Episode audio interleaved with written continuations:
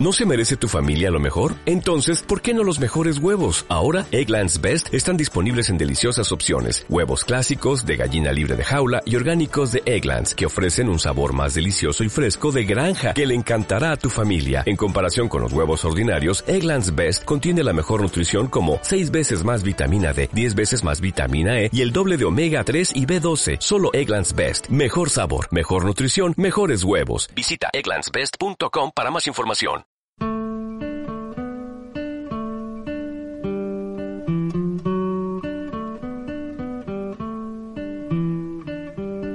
Un espacio dedicado a lo mejor del mundo del streaming con el comentario y análisis de las mejores series y películas que puedes encontrar online. Esto es NAC, Netflix a la carta.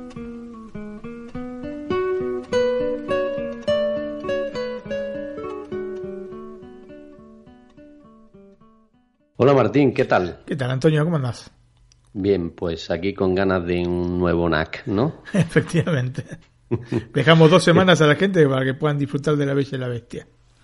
Eso es, un programa más largo de lo habitual. Sí. Eh, hemos recibido bastantes comentarios de la gente. eh, son de mucho agrado, eh, por lo menos que valoren tu trabajo, que te ahí meses y meses trabajando en los especiales. Efectivamente, Antonio, y bueno, es bueno siempre ser reconocido por la gente. En este caso también nos ha reconocido iBox eh, seleccionando el programa entre los mejores de la semana. Así que este, también le agradecemos a la gente de iBox. Exactamente. O También a de iBox. No sé cómo exactamente se dice. Bueno, Me suena a iBox, que sé, con la I ahí a mí me suena también por, por, por inglés, ¿no? iBox, ¿no? Sí. Bueno, pues yo te comento que he escogido The Punisher, la segunda temporada. Te la tenía por ahí pendiente de comentar. Hace Sí. ya algunas semanas que la he visto. Sí, sí, ¿Y tú qué nos traes? Muñeca rusa, Antonio, una comedia negra excelente, de, original de Netflix también.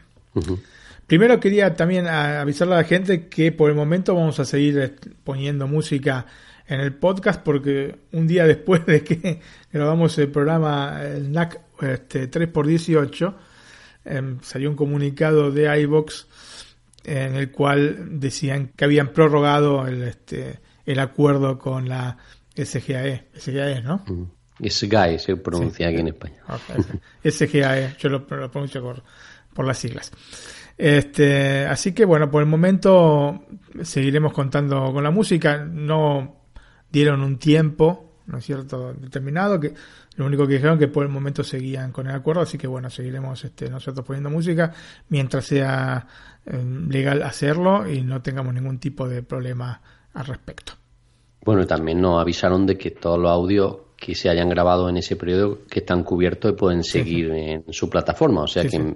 Por eso mismo seguimos poniendo música, porque no tenemos que modificar los audios. O sea que Sí. cuando llegue el momento y nos digan que sí podemos continuar poniendo música o que no, pues eso haremos. Claro, ¿no? claro, nosotros lo hacemos de buena fe. Nos hemos eh, comunicado eh, con la SGAE y no, no hemos tenido respuesta, pero bueno, seguramente porque ya habían ar- arreglado Pues también, otra también. manera, sí, exactamente.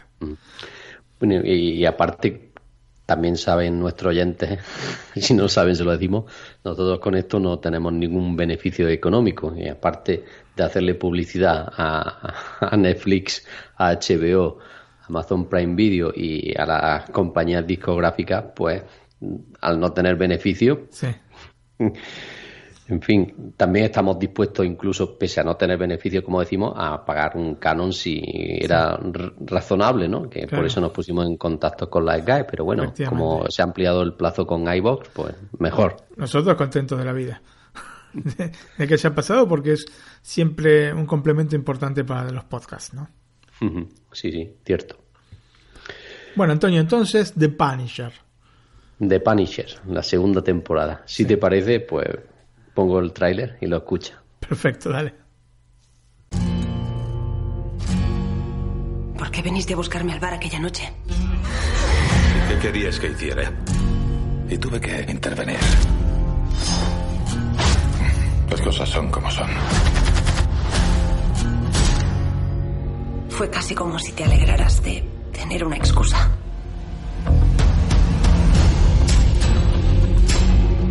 ¿Quién era esa gente? No lo sé. Creo que ocultas algo. Mató a todas las personas que me importaban. ¿Cómo crees que me sentí?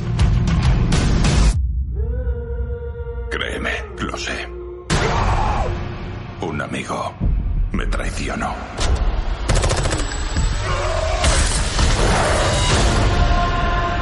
Yo soñaba con The Punisher todas las noches.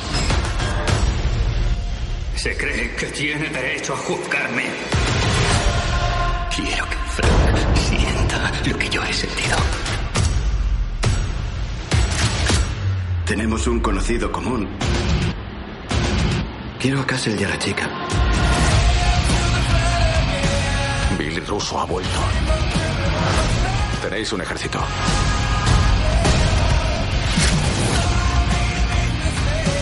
Frank morirá gente. Acabaré con esto. ¿Y si Billy te mata? No seré yo quien muera, chica. Yo soy el que mata.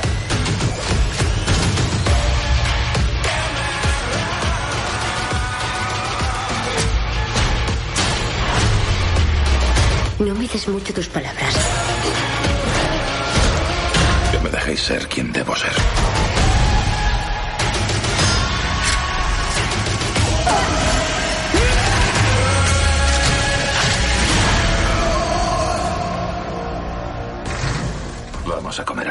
Tendré que pagarlo.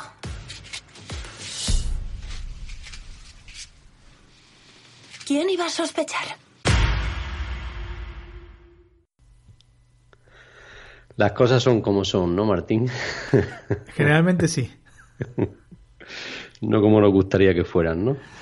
Bueno, a veces son como nos gustarían, pero bueno, no todas las veces, lamentablemente. Bueno, son como son y algunas veces coinciden con nosotros y otras no. Sí. bueno, leyendo nuestro blog de series, ¿no? Netflix a la carta, me enteré en un artículo tuyo que habían cancelado esta serie, ¿no? Es una pena, ya que la segunda temporada me ha gustado mucho y me quedé con ganas de una tercera, ¿no? Sí, evidentemente esto tiene que pasar por el inminente, la inminente llegada de, Disney Plus, ¿no? Aunque eh, este tipo de series no van a ir seguramente en la plataforma de Disney, sino en la otra plataforma que tiene Disney que se llama Hulu. O sea, Hulu es propiedad de Disney, la compraron hace un tiempo y eh, probablemente este tipo de series, las series de Marvel, las series con cierta violencia, como The Punisher obviamente, van a ir sobre, en esa plataforma. Que por otra parte va a llegar a Europa, porque ya esto lo había anunciado Disney, ¿no? Que probablemente Disney Plus, vos viste, yo te pasé un link con, uh -huh. con la página. Sí. O sea, no hay una fecha específica, pero van a Hemos llegar. los dos. Eventualmente, efectivamente. Van a llegar eventualmente a Europa estas dos plataformas y eh, en la de Hulu seguramente van a tener el contenido un poco más para adultos, ¿no es cierto? Uh -huh. Bueno, pero también tengo que decir que Netflix ha cancelado esta y toda la serie de superhéroes ah. basada en personajes de Marvel, ¿no? Sí, Por sí. esto que nos estás contando, ¿no? Sí. Pero hombre, esto en sí no es lo que más me molesta. Lo que más me molesta es que hayan quedado abiertas las tramas, ¿no? Es una pena que nos den caramelo y luego no lo quiten. Sí. ¿Sabes que lo peor, Antonio? Que aparte eh, tienen dos años eh, sin que puedan poner este, la siguiente temporada. Porque aparte del acuerdo que habían firmado Marvel Television con, eh, con Netflix, era que en el caso de cancelar las series, podían reiniciarlas en otra plataforma, pero eh, con un tiempo, con una ventana, con un tiempo mínimo de dos años. Así por lo menos vamos a tener que esperar dos años para ver la tercera temporada de esta y, y de las demás series de, de Marvel, ¿no? Uh -huh. Bueno, una pena, como decimos. Sí. Bueno, a partir de aquí voy a hacer un poco de spoiler, no es mucho, pero siempre me gusta avisar a los oyentes. Eh, volviendo a la nueva aventura de Frank Castle, tengo que decir que esta temporada empieza como la anterior, ¿no? Con una secuencia adelantada de bastante después que deja claro cómo va a ser esta segunda temporada. Pero quien espera al ver al protagonista con sus típicos arrebatos de violencia desde el minuto uno, se quedará un poco decepcionado, ¿no? ya que todo lo contrario, comienza de una forma totalmente diferente. Fran piensa en rehacer su vida y empieza a conocer a una camarera, madre soltera y con un hijo a su cargo, dando la sensación de que mm, le vuelve la felicidad que perdió, ¿no? Bueno, ahora que si te parece nos metemos un poco en acción y qué mejor que una pausa musical con la canción Warzone. Perfecto.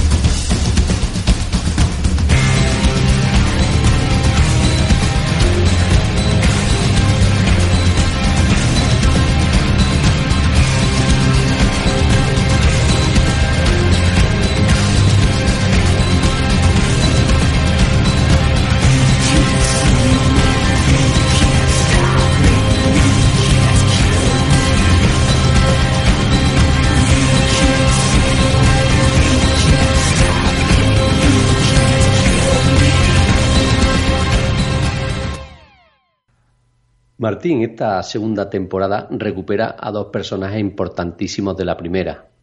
Una decisión controvertida y que yo hubiese dejado para otro momento. Pero el director ha sabido jugar con esto y entrelazar las dos tramas, ¿no?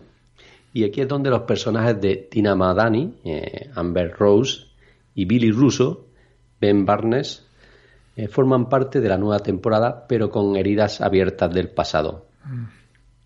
Aparte de esto, The Punisher tiene más acción. y lo consigue desarrollando otra trama paralela basada en el villano de Mennonite, John Pilgrim, interpretado por George Stewart. Antes de convertirse en menonita, operó en la ciudad de Nueva York como un asesino a sueldo. Pues un tipo duro donde lo haya y que tratará de acabar una misión aunque tenga que hacer lo impensable. Esto hace que The Punisher viva una serie de situaciones que hacen difícil una trama condensada. Sin embargo, y tal vez lo más importante, nos muestra a un Frank muy profundo, sensible y muy brutal. Una combinación que solo él consigue. bueno, pero aquí es todo esto lo que, lo que me ha gustado, ¿no? Y ahora voy a explicar un poco lo que no me ha gustado de esta segunda temporada, que no es mucho, pero sí que hace que algunas veces pierda el hilo. Sí. Como he dicho, la serie se basa en dos peligros diferentes para el protagonista. El primero, Billy Russo, que no terminó de matarlo en la primera temporada y que en esta reaparece no muy contento, pese a que no recuerda mucho del pasado. Sí, sí, digamos que le revienta la cara contra un, un espejo, unos vidrios, me acuerdo. Sí, sí, sí. Terrible. Una escena terrible es eso, sí. Sí, sí. Bueno, pues por, eso que tú has dicho, eh, eh, al principio Billy Russo no recuerda mucho, ¿no? De, lo, de por qué está así y qué es lo mm. que le pasó, ¿no? Luego ya va recordando cosas, ¿no? Sí. El segundo es una joven aparentemente inofensiva que consigue que Fran se apiade de ella y la proteja de quien, quienes pretenden matarla, ¿no? Sí. Tal y como he dicho, parece una mezcla ideal, ¿no? Explosiva. Pero no, es, pero no, es, así. El cambio entre una y otra eh, provocan altibajos en la acción, ¿no? Si a eso le sumamos la cantidad de episodios, 13 nada menos, hace que de mediados al final de la temporada no sea tan interesante como los primeros capítulos, ¿no? A partir del capítulo 6 hasta el 10, 12, ¿no? Se pierde un poco el interés. En definitiva, una serie recomendable, pero que sin estos pequeños altibajos hubiese sido excepcional. Eso sí, el último capítulo hace que olvidemos todos estos males que he mencionado y cierre por todo lo alto y a mí me deje con ganas de más. Final abierto, entonces. Exacto. Bueno, siempre se, siempre se quedan así las series, pero claro, cuando te dan esto y luego te lo quitan, dices, hombre, pero no, me dejes así, ¿no? Claro, sí, sí. bueno, actores principales de esta segunda temporada. Eh, John Bernal como Frank Castle, Ben Barnes como Billy Russo, Amber Rose como Dina Malani, Jason R. Moore como Curtis Hoyle, Josh Stewart como John Pilgrim, Floriana Lima como Krista Tidmont, Georgina Wihan como Amy Bendix y Kubi Benson como Anderson Schul. Pues para finalizar pasamos a los datos técnicos. Como he dicho, son, nos encontramos con 13 capítulos que oscilan entre los 44 y 57 minutos, que creo que es el último episodio. La calidad de imagen, evidentemente, 4K con HDR y el sonido, pues Dolby Digital 5.1, como deberían de ser mínimo todas las series de hoy en día. Yo creo que sí. Bueno, Martín, ¿y dónde podemos ver The Punisher? No sé. ¿Disney Plus? bueno, quizá dentro de dos años, ¿no? Sí. No, bueno, te dije, en Hulu. Hulu. En Hulu, sí. Bueno, pues aquí, como, como te has reído, lo tenemos fácil, ¿no? En Netflix a nivel global. Sí, sí. Era sabido, pues era sabido, era sabido. La has visto la segunda temporada, no has tenido tiempo, ¿no? No, no. No, y aparte, no es que, ¿te acuerdas cuando hablamos? No es que me convenció tantísimo. La primera sí que no le rehuí esta vez. Bueno, yo sabes que lo hemos comentado muchas veces que me gustan las series de superhéroes, sobre todo en el sentido cuando son así, ¿no? De personas normales, ¿no? Que saben dar puñetazos, tienen pistolas y pegan tiros, ¿no? No típico a los que tú ya sabes. Sí, sí, sí. De, sí, de Punisher sería un antihéroe, más que un superhéroe. Exactamente. Mm. Bueno, Martín, pues te dejo con la muñeca rusa. Muy bien, Antonio. Muñeca Rusa, una serie de Netflix, original de Netflix, como dije anteriormente, y si querés escuchamos primero el tráiler. Perfecto.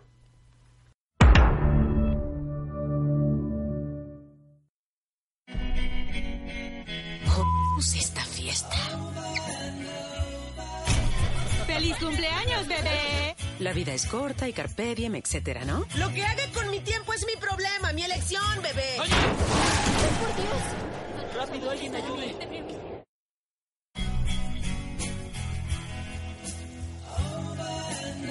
¡Feliz cumpleaños, bebé! ¿Qué estaba haciendo? ¿Qué? ¿A qué te refieres? Yo me largo de aquí. ¿Otra vez? ¡Feliz cumpleaños, ¿Qué bebé! tiene esto? Aléjense todos de mí, voy a bajar las escaleras. Ajá. Dios santo, ¿hasta cuándo esto? ¿Vas a decirme qué está sucediendo? Continúo muriendo y reviviendo la misma noche. ¿Y te duele? Sí. ¿Te ves bien? No estoy bien, que estoy cuestionando mi cordura por la escalera de incendios. ¿Escalera de incendios de verdad? Tengo que cambiar el precio de mi Airbnb. Ah, sí. Esto es... ¿Qué problema tenían las escaleras? Es una larga historia que involucra muchas muertes. Sí, porque esto es más seguro. Ah, nunca había durado tanto. ¡Qué tortura tan mierda! Tengo una noche difícil que nunca termina. ¡Que si nos conocemos! ¡Vete al diablo! ¿Puedes dejar de actuar como loca? ¿Qué estás haciendo? ¿Debo llamar a mi amigo en Bellevue? ¿En un lindo sanatorio? Es definitivamente el más cercano. ¡Déjenme salir!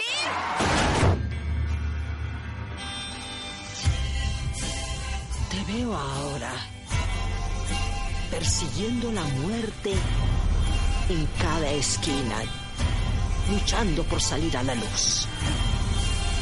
¿Aún tienes ese deseo? ¡No estoy loca! ¿Sabes? Yo odio cuando la gente me dice loca. ¿Escuchaste las noticias? ¿Vamos a morir? Eso ya no importa, muero todo el tiempo.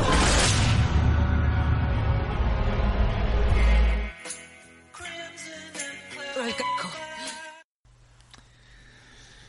Antonio, una de las características distintivas del momento histórico que estamos viviendo desde el aspecto cultural se puede resumir en esta sensación de que casi todo fue hecho, escrito, cantado, actuado, llevado a la gran pantalla o a la que hasta hace 10 años era la pequeña pantalla, no solo en lo que respecta a las dimensiones físicas, sino también al contenido que podíamos encontrar en ella, ¿no? Ya se están igualando tanto en tamaño como en contenido. ¿eh? Bueno, en tamaño no. acercándose. Se va acercando, se va acercando, efectivamente. Eh, lo cierto es que no es casual en este mundo que vivimos encontrarnos propuestas en todo ámbito de elementos que llaman a la nostalgia.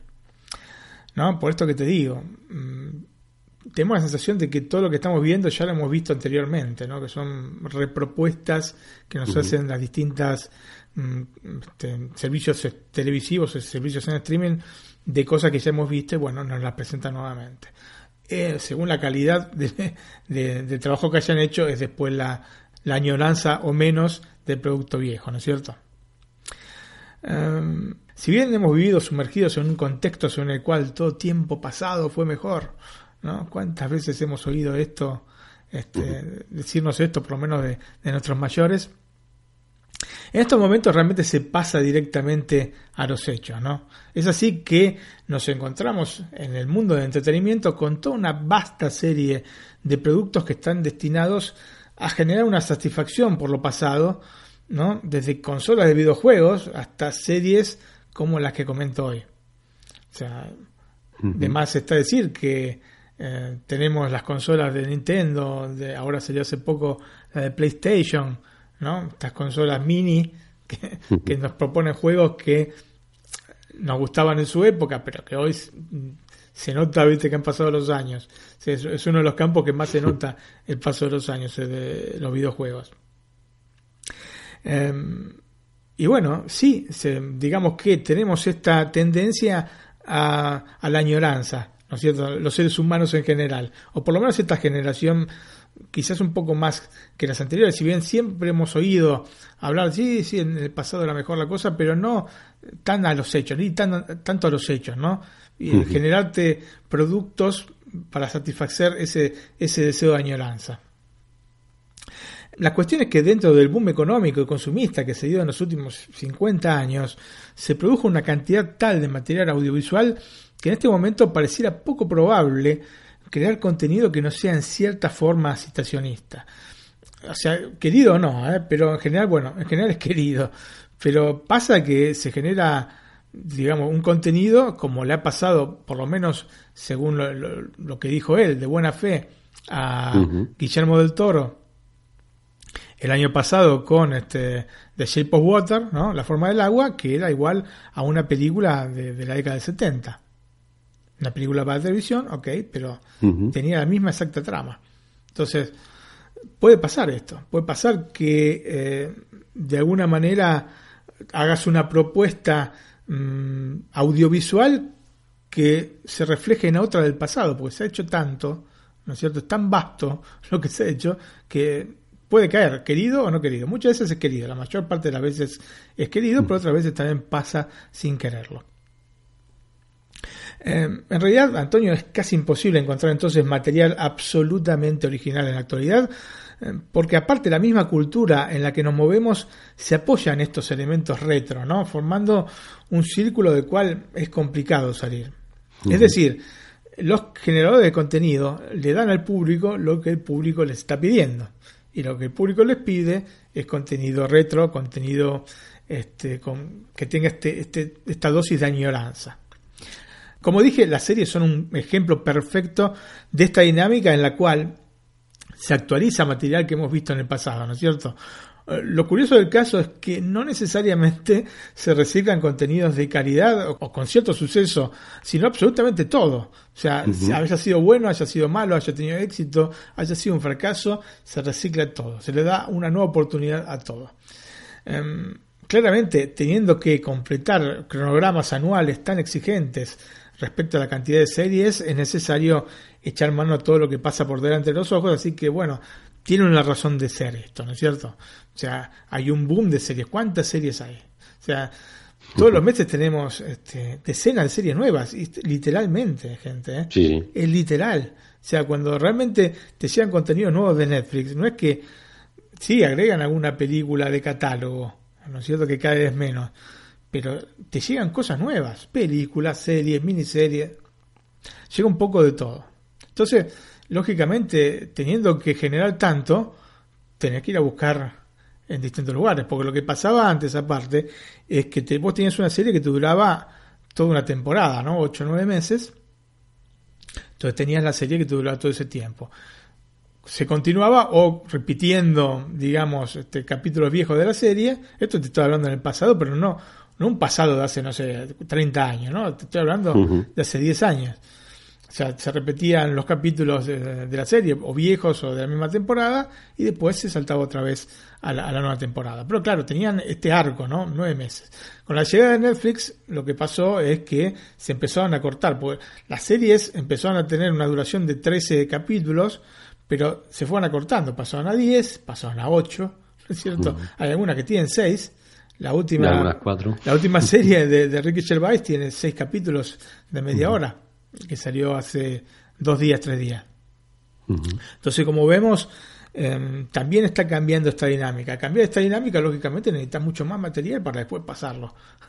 Y es normal tomar aparte, primero que a la gente le gusta, te repito, pero aparte es normal recurrir este, a material que ya ha sido elaborado en el pasado, ¿no? Entonces, Em, creo que estamos en un momento, o mejor dicho, en el inicio de una fase de expansión que, verá en un futuro cercano añadir todavía más piezas a esta maquinaria. Como te dije anteriormente, a fin de año llega a Estados Unidos, pero va a llegar también a Europa y a, Latinoamérica Disney Plus. También hay fuertes rumores sobre un servicio de Apple. los días. Sí. bueno, sí, pues aparte anunciaron que van a poner todo el catálogo de películas, Y a menos que el precio menos que Netflix, pues entonces estamos aquí contando los días. Sí, aparte vos recordás que las películas de Disney, los clásicos animados de Disney, los, ellos los sacan por tiempo limitado siempre. Desde la época del VHS, ¿no? O sea, sacaban por eh, ponerle unos meses tal película. Si vos no la comprabas en ese periodo, y no es que había escasez del título, ¿eh? Esto también hay que hacer esto con esto. Pero después sí, lo retiraban y pasaban años hasta que lo volvían a editar. O sea que si no lo comprabas en esa ventanita que te ponían de unos meses, después te tenía que esperar años para comprarlo de vuelta. Esto lo han hecho en el, con el VHS, con el Blu-ray, con el DVD, bueno, con todos. Eh, volviendo al tema, bueno, te repito, también Apple probablemente ahora el 25 de marzo que tienen su keynote, se rumorea que pueden presentar su propio servicio en streaming, que sea una cosa equivocada para mí que lo es, este, es un tema bueno particular mío, pero lo van a presentar. Es otro, digamos, de los gigantes que entran en esta carrera por los servicios en streaming, ¿no? sobre todo porque el precio no será como lo que estamos viendo ahora. Bueno, habrá que ver. Eh, Apple Music no, no es que es más caro que Spotify, por ejemplo. Bueno, habrá que ver, habrá que ver qué acuerdos llegan, habrá que, ver si tienen material original. Apple, em, vos sabés que ha sacado algunas series, pero sinceramente de una calidad bastante discutible. es cierto? Eran más programas que, que, series. Pero sinceramente yo creo que he visto un capítulo y medio de una que presentaban explicaciones. Sí. Y la verdad que era absolutamente aburrido para mí particularmente, pero probablemente para el que es creador de aplicaciones, ¿no? Eh, será más divertido, pero para mí, sinceramente, era muy, muy, muy aburrido. Otros servicios también, ¿no es cierto? Porque no solo están los generadores de contenido, como quiere ser Apple, ni como es Netflix, ni como es Amazon Prime o como es HBO, también están aquellos otros servicios que te ofrecen catálogo, ¿no es cierto? Generalmente, inclusive encontrás mejor catálogo, por ejemplo, de películas en estos servicios. Nosotros acá en Italia tenemos Infinity y encontramos un montón de, de películas que de pronto no están en, en otras plataformas más importantes como Netflix, ¿no es cierto? Como HBO. Bueno, acá HBO no está, pero vos sabés que yo puedo acceder a HBO, Antonio. Y te hago un guiño así. Creo que sí. Micrófono a micrófono. Creo que sí, no sé cómo lo haces, pero me parece que sí puede verlo. Así que bueno, como te digo, estamos en un momento en el que se está expandiendo todo, en el que eh, todos los grandes jugadores están saliendo a la cancha, entonces va a haber todavía más cantidad de contenido y más posibilidad de acceder, ¿no? O de ir a, a pescar contenidos este, que se hayan hecho en estos 50 años anteriores que te dije, ¿no es cierto? De este boom, digamos, de creaciones audiovisuales. Las preguntas que surgen son obvias. Eh, ¿Esto se va a poder mantener con el tiempo? ¿No? Otra podría ser, ¿se trata de una burbuja que, como tantas otras, está destinada a explotar? ¿O es un fenómeno que se va a sentar? Eh, para mí, si no hay ideas realmente innovadoras, va a ser complicado a mediano plazo poder continuar con este ritmo, porque lógicamente los contenidos de, hace 50 años de otra parte en un momento se van a terminar. ¿No es cierto? Porque aparte las usinas creadoras de contenidos eran mucho menores que, o mucho menos que las actuales. Entonces, se va complicando la cosa en ese sentido. Eh, Netflix por el momento es quien más está buscando este camino alternativo, ¿no? este camino diferenciador. Entre las propuestas más interesantes, más allá de las polémicas que posteriormente que se generaron, está una que comentamos por aquí que se llama Bandersnatch. ¿no? ¿Te acordás? Es unos programas que hemos comentado con mi hija Florencia.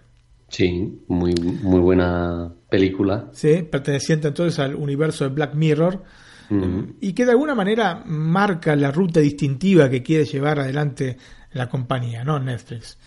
Eh, un primer paso seguramente en un campo que posee un potencial muy amplio sobre el cual se puede explorar. Veremos si se llega a un buen puerto en este sentido.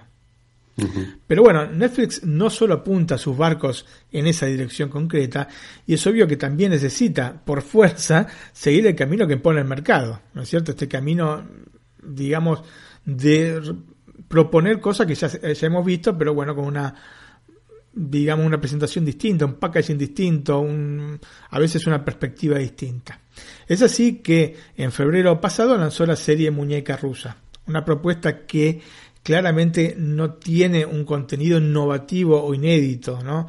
Con una historia base que ya hemos visto con matices diversos en Groundhog Day, ¿no? El Día de la Marmota, Atrapado en el Tiempo o Hechizo de Tiempo, esto bueno, según el país, ¿no? El fin de 1993 protagonizado por Bill Murray, que bueno, sí, como ya no recordarás, aquí, ¿no? Sí, hablamos de él este, extensamente en el episodio 21 de la segunda temporada.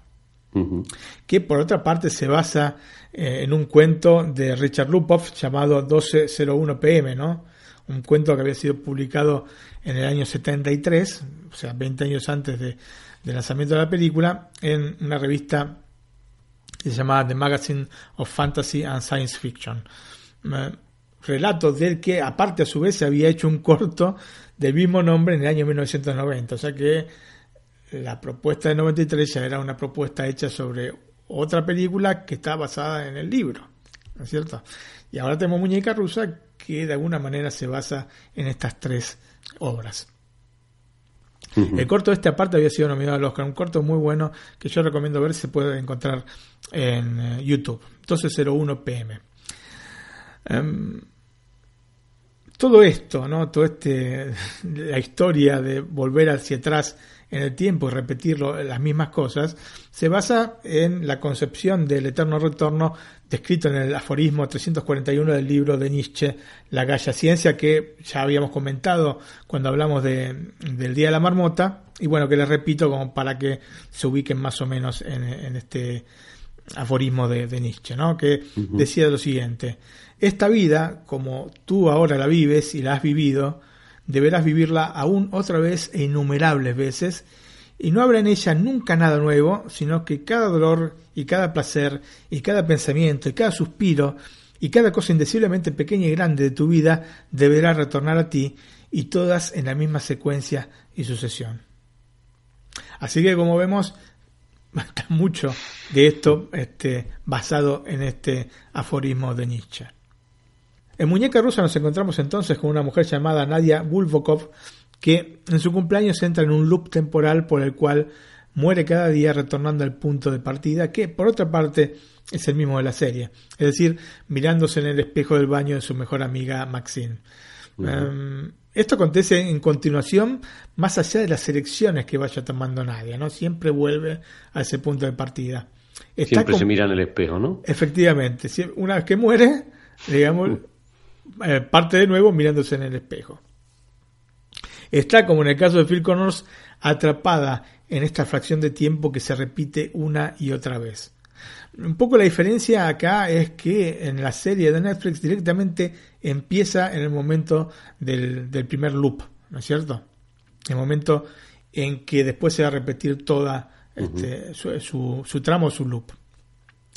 Em, o sea, tenemos una trama que va profundizando en cada uno de los personajes a partir de perspectivas distintas de la misma historia y según las elecciones que vaya tomando la protagonista. Pues así, ¿no es cierto? Cuando se va repitiendo, después va tomando caminos alternativos y claro, son distintas perspectivas de la misma historia que vamos a ir viendo. Distintas maneras en las que muere, distintos diálogos que tiene. Si bien hay algunos diálogos que se repiten, pero hay muchos otros que se van generando por, digamos, esta actitud diversa que tiene eh, Nadia respecto a la situación que, que va viviendo. Porque claro, obviamente esto que de- describía este, Nietzsche eh, no era una cosa que uno se fuera a recordar, ¿no es cierto? O sea, vos repetías una y otra vez, bueno, que estaríamos nosotros en un constante loop de nuestra entera existencia, pero sin saberlo. ¿no es cierto? En este caso, el, el detalle instintivo, en el caso de Atrapado en el Tiempo o este, El Día de la Marmota, en el caso de Muñeca Rusa, es que el, el protagonista se da cuenta de estar viviendo siempre esta misma etapa de su vida, ¿no? Este mismo loop de un día. Em, la estructura narrativa entonces es concéntrica, comenzando por los estratos superiores más superficiales, especialmente los protagonistas, para ir profundizando más y más en cada uno de ellos conforme va avanzando la historia. Obviamente, al inicio eh, notamos que es una persona muy, muy superficial, ¿no es cierto, Nadia? Pero después, claro, conforme vas avanzando en la serie, vas entrando más, yendo más al nudo, ¿no es cierto?, de, de la historia y el nudo de, de la misma existencia de Nadia. Em, de hecho, bueno, la, la, serie toma el nombre de, de las matrioscas, ¿no? O mamushkas, que son también llamadas muñecas rusas, que para quien no lo tenga presente son estas figuras redondeadas este, rusas justamente, huecas, que tienen la particularidad de insertarse una dentro de la otra, siendo de la más grande a la más pequeña. ¿Quién no ha tenido en su casa alguna de estas mamushkas, no? creo que este, en general serán unas nueve mamushkas, pero creo que inclusive pueden ser más, claro. Si vos te encontrás con una mamushka de dos metros y medio, probablemente puedas tener 60, 70 mamushkas, ¿entendés, Antonio? Sí, sí. Pero bueno, lo interesante es que es esto, ¿no es cierto? El, el concepto de muñeca rusa es por esto, porque, digamos, vamos quitando cada una de las mamushkas para llegar al centro, al, al nudo, ¿no? De, de, de la existencia de, de, Nadia. Y vamos a ver que no es solamente Nadia. Uh -huh. Eh, y es justamente este tipo de estructura la que hace imprescindible no perder ningún detalle de cada uno de los capítulos porque podemos quedarnos sin alguna pieza fundamental para el desarrollo total de la trama. Obviamente, eh, no todo es trascendental ¿no? de lo que vamos a ver y nos vamos a encontrar con muchísimos elementos de color que veremos desarrollados en paralelo, pero que en definitiva no van a incidir en el desarrollo de la serie y que yo les aconsejo dejar a un lado para no volvernos locos, porque obviamente se hace muy complicado seguirlos todos. Entonces, yo lo que recomiendo es ver una vez, seguir, eh, digamos, la, la, la, columna vertebral de, de, de, la obra, ¿no? de la serie, y después sí, en una sucesiva visión, eh, ir a hacer más caso a los pequeños detalles, porque si no te perdés en los detalles y te puedes perder parte del jugo de la serie. Además está decir que, bueno, hay que dejarlos de lado, pero como te digo, verlos en una sucesiva visión, este que seguramente va a ser la delicia de los amantes de este tipo de cosas, como soy yo, ¿no es cierto? Sí.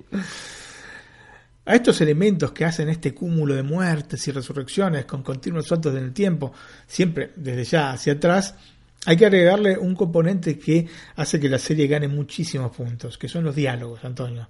Indudablemente la que se lleva la mejor parte es Nadia, para la cual se crea una fórmula que, sin ser inédita, tampoco ha sido digamos que demasiado explotada en el tiempo, y que consiste en colocarla en una posición de interacción respecto a los demás personajes que generalmente se reserva para aquellos personajes masculinos.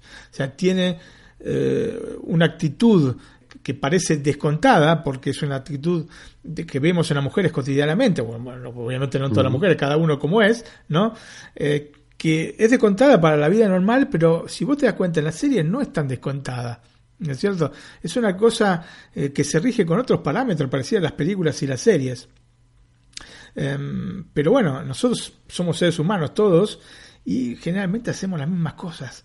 ¿No? Esa es una cosa interesante para ver, porque no importa si sos hombre, si sos mujer, si estás en Europa o si estás en América, te lo digo por experiencia, si este, yo qué sé, estás en un lugar frío o en un lugar cálido, tendés a hacer las mismas cosas. ¿No es cierto? Es por eso que muchas veces en muchas cosas nos reflejamos con otras culturas, ¿no es cierto? Especialmente en Occidente, ¿no es cierto? Que es muy homogénea te, la cosa. Entonces, nunca te pasó de ver este, una película norteamericana, o si algo mmm, radicalmente opuesto a mi persona puede ser la vida de un norteamericano por un montonazo de cosas, ¿no es cierto? Pero ahí hacen las mismas cosas que nosotros, tienen las mismas actitudes, se mueven de la, de la misma manera.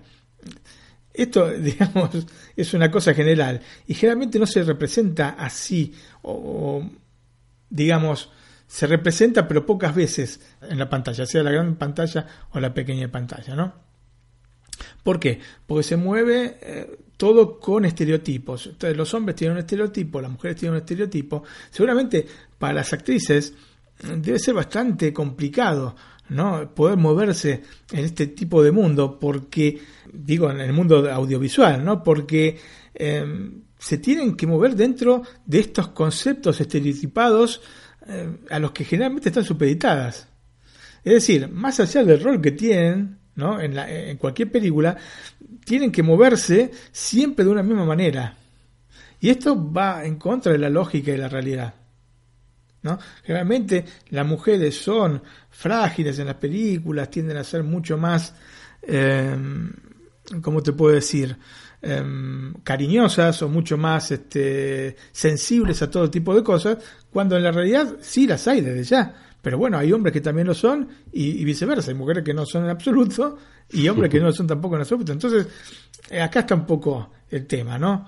Y esto es lo, importante que vemos en la película, eh, perdón, en la serie, que de alguna manera, em, yo te digo, no es una cosa eh, absolutamente novedosa, pero es algo que es una fórmula que, digamos, no se ha explotado demasiado con el correr de los años. Así que me parece genial que acá la hayan aplicado. Nadie entonces atraviesa carriles que se salen de estos estereotipos que te estoy diciendo que tienen las mujeres y que se afianzan a partir del desarrollo del personaje dentro de esta estructura de comedia negra eh, que tiene la serie, ¿no? Y vos sabés que me encantan las comedias negras, Antonio, y bueno, si bien esta no es una absoluta comedia negra, tiene algunos puntos que son este, realmente muy, muy, muy gozables. Por otra parte, la inversión de roles se completa a partir del personaje que va a funcionar como complemento de Nadia. ¿Viste? Yo te dije que no estaba ella sola en esta, digamos, en este loop. El otro personaje se llama Alan Savery, con el cual va a compartir este reset constante de sus existencias. ¿no? Están ligados este, estos dos personajes. Tenemos por un lado entonces a Nadia, que es una brillante desarrolladora de videojuegos, que lleva una vida desordenada, que tiene una actitud extrovertida, por momentos casi excéntrica y, pendenciera respecto a la misma vida. En resumen, una persona desinhibida que no mira la soledad de pareja como un monstruo de que hay que alejarse y que no tiene problemas en hacer uso de drogas o beber alcohol, ¿no es cierto? Un ser al cual los compromisos le quedan grandes o al menos eh, digamos que no llegan a ser de su gusto. lo que prefiere ella es la libertad sin atarse a nada concreto.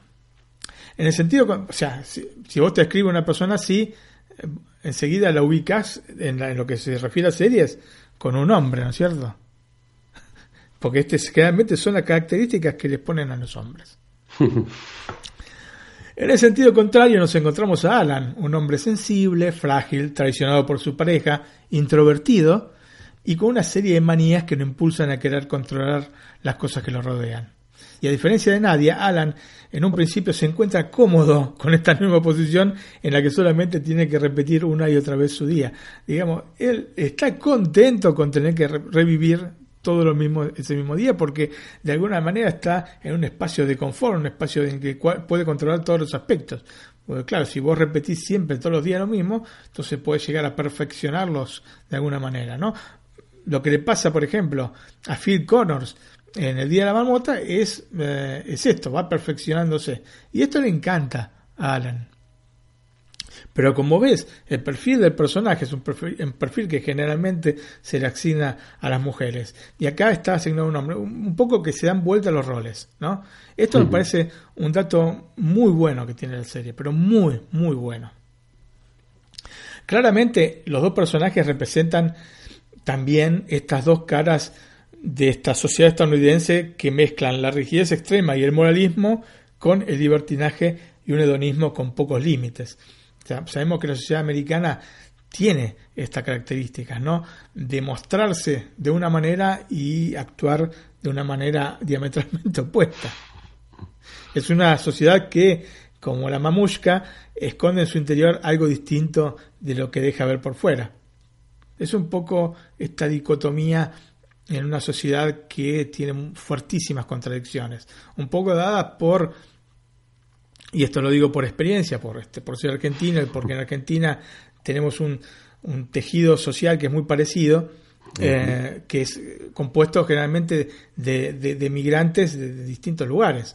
Entonces, quizás por ahí pase, en Estados Unidos todavía más, porque hay de todavía más nacionalidades que en Argentina. En Argentina tenemos, hemos tenido, por lo menos hasta este, la década del 60, mucha, mucha inmigración europea, ¿no es cierto? Fundamentalmente, y de España Italia en primis, aunque bueno, hay alemanes, hay franceses. Pero bueno, generalmente ha sido europea. En cambio, Estados Unidos eh, es de todo el mundo. Entonces, eh, todo este tejido social es complejo y lógicamente se presentan este tipo de contradicciones. O sea, no es una mera crítica a la sociedad norteamericana, sino bueno, eh, es ver este, lo, que ellos tienen, ¿no? Tienen que este, lidiar con, con estos problemas que se generan, que son normales, por otro lado.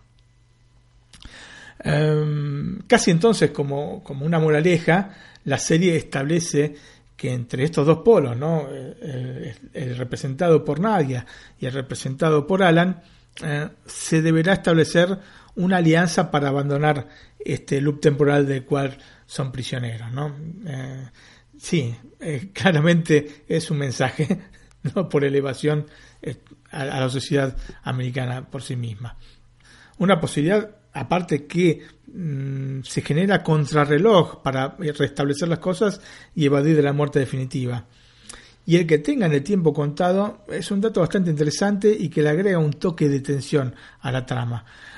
Porque de hecho cada vez que vuelven de la muerte, a, diferencia del Día de la Marmota, yo lo tomo como referencia porque creo que claramente se inspira en esto, ¿no es cierto? Este, esta serie, este, como te decía, cada vez que vuelven de la muerte, hay elementos que desaparecen o en el caso de aquellos perecederos, como por ejemplo las frutas, vemos que de a poco comienzan a pudrirse y a llenarse de moho. ¿no?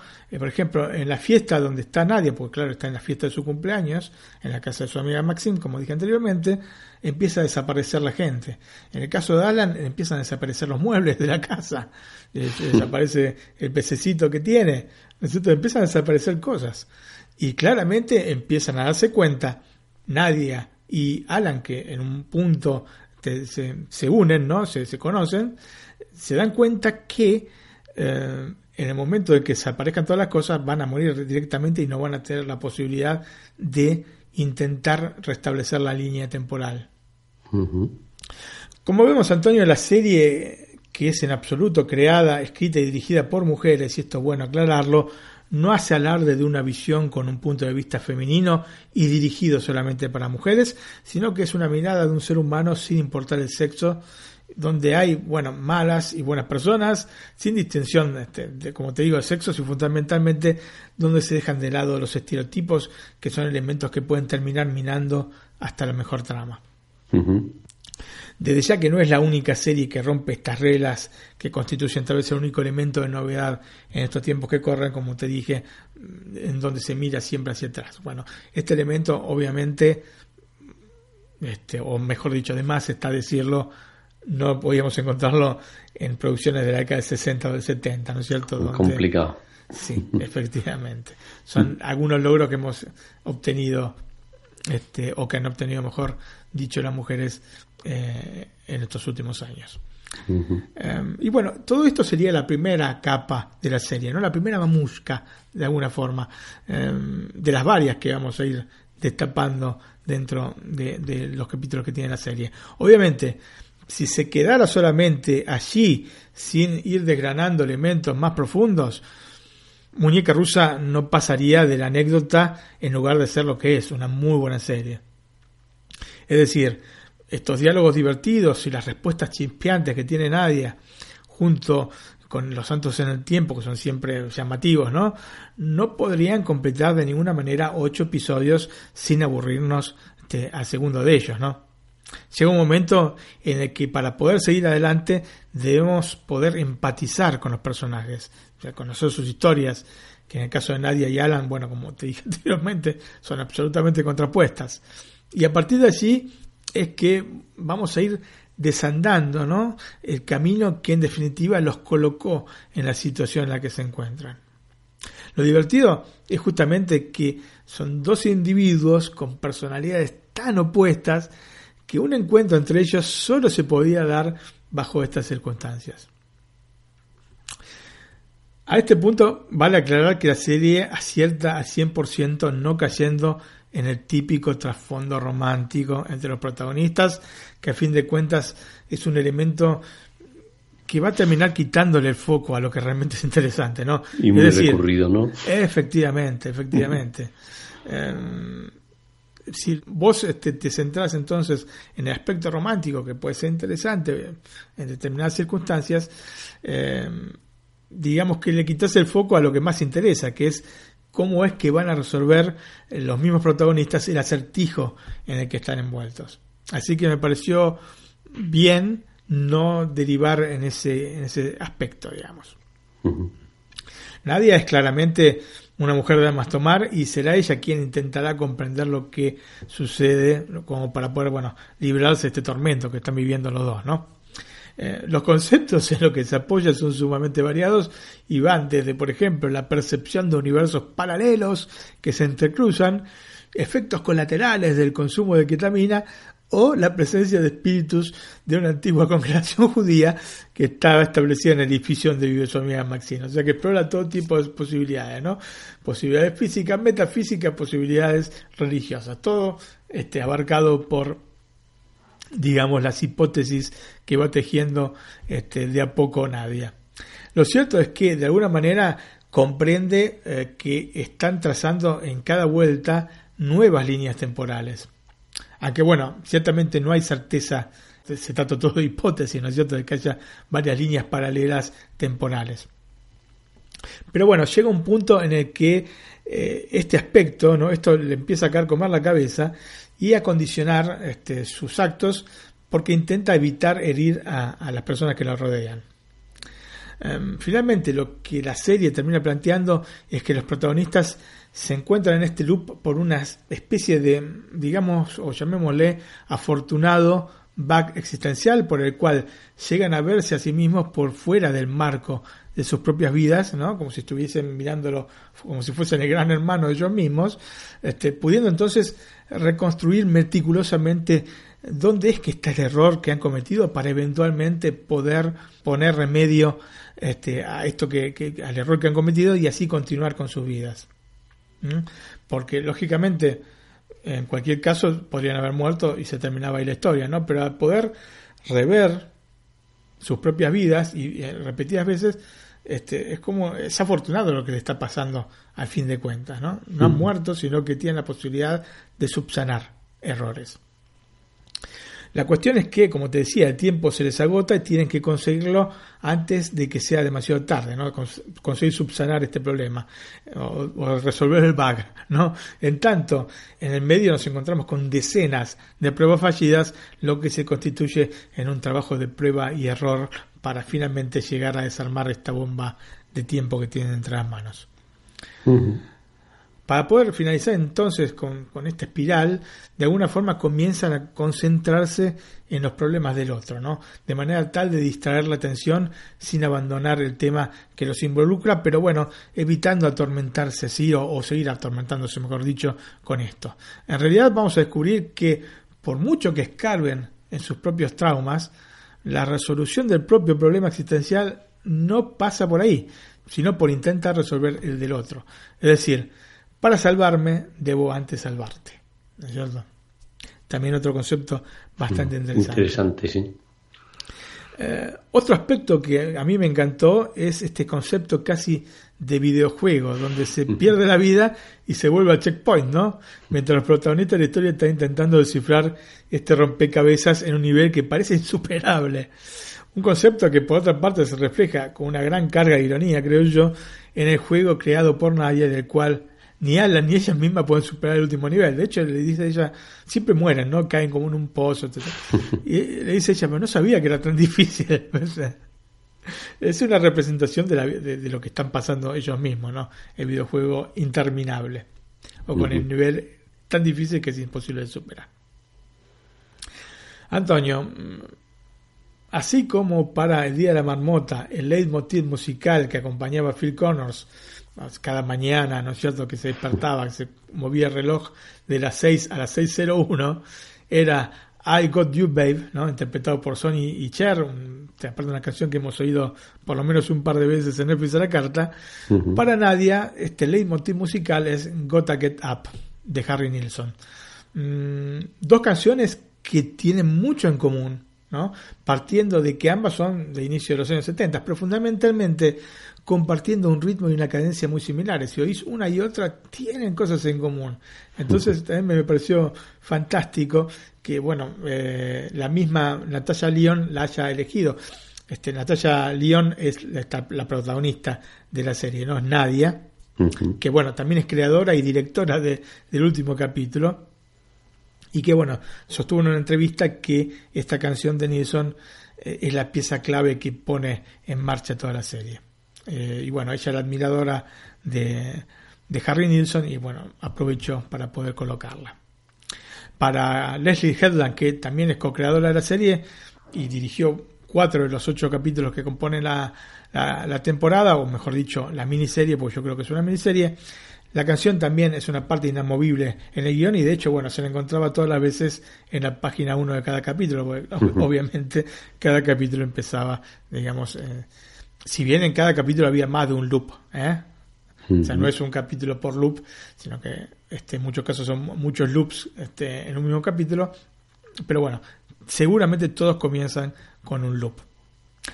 Pero bueno, lógicamente Gota Get Up es en realidad solo una pequeña parte de una banda sonora que abarca un amplio espectro tanto musical como temporal, desde Beethoven hasta el actual de Limiñanas, ¿no? que es un grupo, tuve que buscarlo porque sinceramente no lo conocía, un grupo de rock francés. Eh, y todo esto, bueno, compone un conjunto heterogéneo musical mm, que de todas maneras calza a la perfección con la serie y sinceramente no, no se comprende cómo, pero bueno, está ahí y calza justo. Así que está muy bien estudiado. Si quieres, Antonio, escuchamos entonces esta, esta canción, Gotta Get Up que es la canción que se relaciona con cada este, loop de Nadia y bueno, de Alan. Perfecto.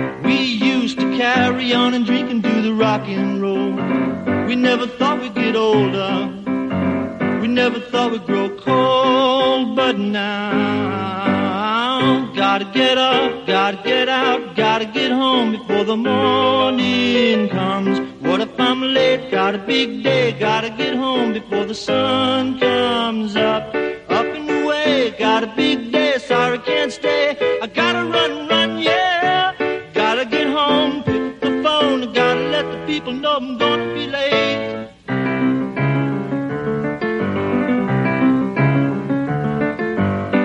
Down by the sea, she knew a sailor who'd been to war. She never even knew a sailor before. She never even knew his name. He'd come to town and he would pound it for a couple of days, and then he'd sail across the bubbling waves those were happier days, but now gotta get up, gotta get out, gotta get home before the morning comes. What if I'm late? Got a big day, gotta get home before the sun comes up. Up and away, got a big day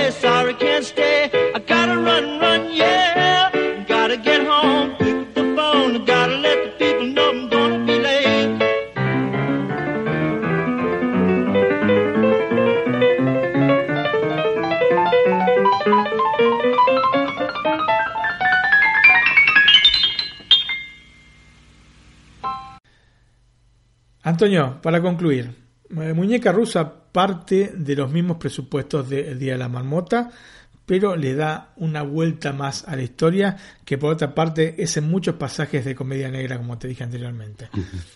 Mm, ¿Te acuerdas que yo te dije que se podía trasladar, mejor dicho, una historia del pasado al presente de manera, digamos, correcta, buena, mala, regular? Bueno, en este caso la han hecho de manera espectacular es una muy buena actualización del Día de la Marmota y me alegra que haya salido de esta manera, porque bueno, siempre que uno ve una cosa que se repropone, tenés siempre dudas, ¿no es cierto? Te genera dudas porque eh, cuando te ha convencido mucho, en este caso de la marmota, decís, bueno, esto pareciera que es inmejorable. Pero bueno, en este caso lo han tomado desde otra perspectiva y este, no es que lo han mejorado, sino que está tomado de distinta manera, mm, ayornado nuestro, eh, nuestro tiempo, un poco más ácido, ¿no es cierto? Y me parece este, un upgrade genial. Obviamente, como dije al inicio, no se trata de una serie que sea innovadora per se, pero seguramente intenta profundizar en el concepto que vimos en la película de Bill Murray y creo que, eh, francamente, como te digo, lo consigue.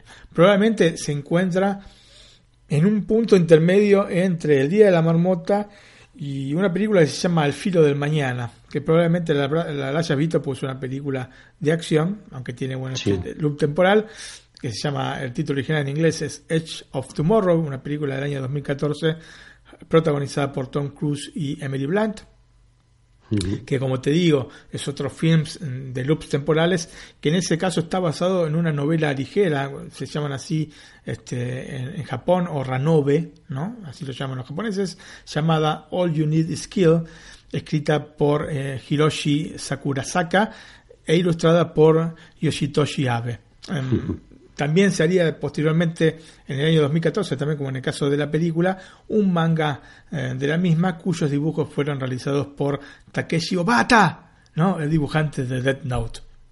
Los amantes del manga seguramente sabrán a quién me refiero.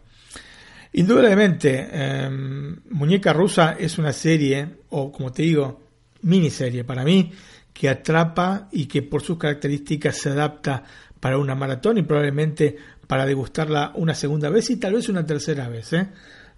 Porque justamente tiene todos estos pequeños detalles que señalé antes y que con una visión más relajada, en la cual no tenés que seguir necesariamente el hilo central de, la trama para no perderte eh, aspectos importantes, ¿no? Puedes ir, seguir descubriendo detalles interesantes que se van desarrollando con este, el correr de los capítulos. Para concluir, a pesar de las muchas cosas buenas que nos están dando las series en los últimos años, con Netflix seguramente a la cabeza por cantidad, pero también en general por la calidad de las propuestas que, que nos trae, el talón de Aquiles de todo esto ha sido este afán por prolongar historias y agregar temporadas cuando las tramas estaban cerradas, ¿no? Cosa que provoca que a nivel general de la obra baje un par de peldaños en todos los casos. Ejemplos abundan, tal vez el más concreto es por 13 razones. No estoy hablando de segundas temporadas o terceras temporadas de una obra que ya está pensada de esa manera. Estoy hablando de obras cerradas, como en este caso, te repito, por 13 razones, que en base al éxito este, hizo que los directivos de Netflix pensaran en hacer una segunda temporada, que fue, yo te, te repito, la vi 15 minutos y después dije, no, esto ya han cambiado totalmente el enfoque porque la, obra quedaba cerrada y redonda este, en el último capítulo, efectivamente. Pues son miniseries, ¿no? Muñeca Rusa es claramente, entonces, como te digo, una miniserie redonda, redonda. Esperemos que no se les ocurra la brillante idea de transformarla en serie para agregarle una segunda temporada. Hay aspectos del final sobre los cuales, si están mal interpretados, se puede pensar que dan espacio para una segunda temporada claramente, para mí, por lo menos por lo que vi yo y por lo que interpreté yo, esto no es factible. O sea, se cierra absolutamente la historia. Pasamos entonces a los datos técnicos. Eh, Antonio, esta miniserie fue estrenada, como te dije, en febrero, el primero de febrero. Está compuesta por ocho capítulos de entre 24 y 30 minutos, ya ves. Ocho, más, pero más cercanos a los 24 eh, que a los 30. Por los cuales... Se ven un rato. Y sí, en cuatro horas, menos de cuatro horas tendrías que verte toda la, serie. El formato de pantalla es 2.1 y está presentado en 4K con HDR. El sonido Dolby Digital 5.1. Los protagonistas son Natasha Leon como Nadia Bulbokov, Charlie Barnett como Alan Savery, eh, Greta Lee como Maxine, Elizabeth Ashley como Ruth Brenner, Rebecca Henderson como Lizzie, Jules Vázquez como eh, John Reyes y Brendan Sexton III como Horse. Creada por Leslie Headland, Amy Fowler y Natasha Lyon y dirigida por Leslie Headland, Jamie Babbitt y Natasha Lyon. Bueno, Martín, pues tendré que sacar tiempo para verla. Bueno, tiempo no. Espacio. Tiempo es poco. La verdad que sí, en, en una tarde de sábado o domingo te puedes ver la serie completa y se presta para esto. Se presta para esto porque es una serie aparte muy dinámica y no te vas a aburrir para nada. Para nada. Se pasa volando, la verdad. Bueno, para los próximos programas tengo pendiente de ver Vikingos, la nueva temporada que está en HBO. Sí. Y Homeland, también la última temporada que han lanzado. Ahí tengo mm. dos que estoy intercalando, pero que no he tenido, por unas cosas y por otras, no he tenido tiempo de ver mucho. A ver si me acabo alguno. y la comentamos en el próximo programa. Bueno, nos quedan los agradecimientos, Martín. Muy bien, Antonio, agradecemos a quienes nos dejaron el like en iBox, a César Cavazo, J. Regidor, Dave Mack, Luis Circa, Neocap, Teles más 7, Alex Fernández y Gustavo Echeverry. Y bueno, obviamente a iMagazine, que es la revista de iBox. Te les agradecemos tantísimo por habernos elegido entre las em, este, los mejores programas de la semana pasada. Quiero aparte agradecer de manera particular a Alfredo Lugo González que este, ha tenido palabras realmente muy, muy, muy este, cariñosas para con nosotros. Muchísimas gracias, Alfredo. Sinceramente, ah, me deja sin palabras. Todo lo que nos ha escrito realmente este, es conmovedor. Muchas gracias. Muchas gracias a todos. Bueno, Martín, tenemos un pequeño pero y es que la próxima semana, por motivos laborales, tanto míos sobre todo como tuyos, algunos también no podemos grabar, pero bueno. Sí, de trabajo remunerado. así llegamos con más fuerza a la próxima, a la otra semana, ¿no? Así es, Antonio. Bueno, yo voy a aprovechar también para ir fortaleciendo este, la investigación en este otro especial que estoy preparando. Para otro especial, ¿no? Me parece que ese es del primer DVD que yo compré, ¿no? Yo creo que sí, es una película que este año cumple. Sí. Una película que este año cumple 20 años, ni más ni menos. Parece mentira. Cierto, sí, sí. Sí, sí.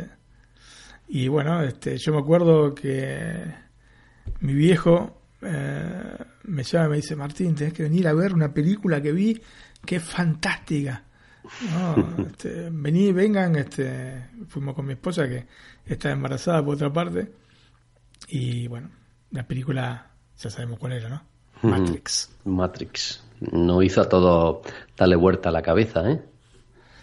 Así es, así es. Así es, absolutamente. Bueno, Martín, nuestro email. Nuestro email, Antonio, es nac, iosmac.es. nac.iosmac.es. En nuestro blog. Nuestro blog es www.netflixalacarta.com. Donde van a poder encontrar, bueno, noticias de, de Netflix, de, de, HBO, de Amazon Prime Video, de otras plataformas, en el futuro de Disney Plus, ¿no? y, de Apple, si es que sale con su servicio y aparte, digamos, otros comentarios que, no han aparecido acá en, el podcast, que bueno, de alguna manera completan todo este panorama este, de streaming que, tenemos hoy en día. En el blog también tienen acceso a nuestras redes sociales y si también, como saben nuestros oyentes, si no lo saben, pues el que quiera acceder a nuestro canal de Telegram en el que interactuamos con nuestros oyentes, ¿no? Hablamos, nos mandamos mensajes, nos solicitan que hablemos de alguna película, de alguna serie, como en el caso de, de Punisher, que no recuerdo quién de los integrantes del canal me la pidió que la comentáramos, la pidió que la comentáramos, le dije que sí que la tenía prevista y aquí la he traído hoy. Y nada, pues si quieren entrar al canal, ¿qué tienen que hacer, Martín?